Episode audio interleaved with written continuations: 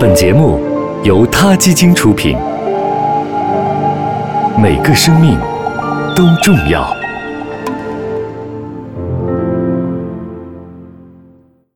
欢迎收听今天的他 Radio，获取每天最新节目推送，请关注他 Radio 微信公众号。不仅有音频文字版，还有更多关于动物的精彩资讯哦。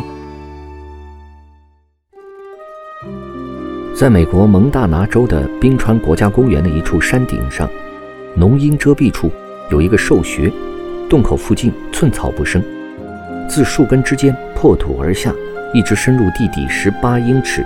这是一个标准的狼穴，一个狼家族的历代成员都曾在此徜徉和嬉戏。从这个狼窝里出来，一条林间小道通向一片开阔的山坡，一座绵延数英里的牧场在这里一览无遗。落基山脉的群峰在皑皑白雪的覆盖下高耸入云，近处是一条大河，浩浩荡荡地奔流而过。狼群的踪迹在这里与灰熊、山狮和更多土狼的踪迹穿插交错在一起。这片土地上所展现的繁盛的生命力，代表着野生动物栖息地的良好状态。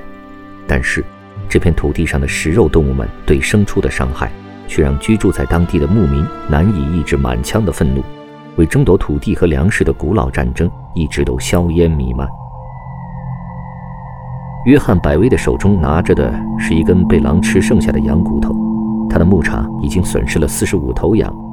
为了了解狼对羊群的伤害情况，美国农业部派来一名野生动物管理员协助约翰和他的妻子戴安娜开展调查，并在调查之后捕杀了三条肇事的狼。这样的人和狼之间的冲突并不少见。祖籍在智利的奥斯卡和祖籍在秘鲁的奥利维拉，在爱达荷州的潘恩牧场照顾羊群。狼是他们必须面对的众多掠食者之一，他们还得对付熊和山狮。为了防止掠食行为的蔓延，在美国农业部的批准下，八十三条狼被合法的处以极刑。被处以极刑的不仅仅是狼群。美国佛罗里达州在今年的猎杀许可证颁布后，仅仅一天时间内就有大约两百头黑熊遭到猎杀。附近还有很多黑熊幼崽因为失去母亲而死亡。虽然过去两年时间中至少有四名佛罗里达州居民受到黑熊攻击而受伤，但是研究人员称，猎杀黑熊并不能解决黑熊在居住区造成的问题，而且颁发猎杀许可证还会导致偷猎行为的暴增。一直以来，人们采用杀戮野生动物这种简单直接的方式来减少牧场或者人类居住地被袭击的情况。根据美国农业部最新的统计数据显示，2014年，美国总共有19万4395只死于肉食动物的捕猎，给人类带来的经济损失高达1亿200万美元。2014年，在蒙大拿州，人们将115只羊的死亡算在了狼群的头上，另外还有314只灰熊被杀死，377只山狮被杀死，还有8800只羊丧命在郊狼的爪下。看来，为了保护羊群而杀死狼，并没有解决实际问题。对此，犹他州立大学的生态学博士生丹尼尔·金卡正在进行一项研究，证明牧羊犬才是保卫牲畜不受野生动物袭击的最好帮手。丹尼尔主导下的这项研究，首先在蒙大拿州开始，随后又扩大到另外四个州的牧场。而参与研究的狗来自美国本土、葡萄牙、保加利亚，还有一些来自土耳其。在护卫羊群这件事情上，他们历来享有良好的声誉。科学家们制作了狼、熊这些大型肉食动物的模型，在模型的附近不定时地放出这些野兽们捕猎时发出的嘶吼声。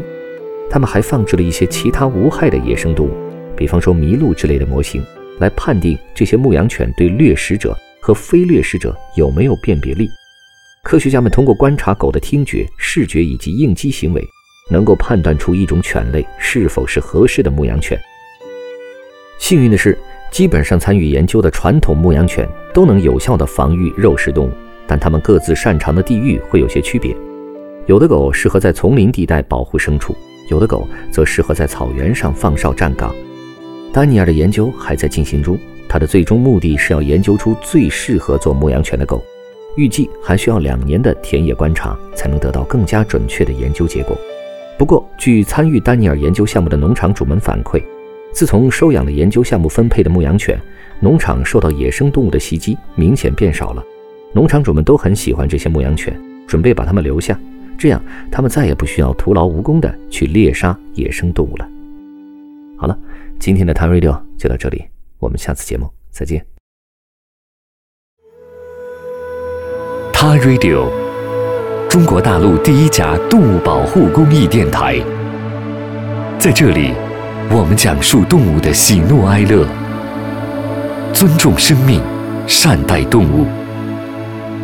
它的世界，因你而不同。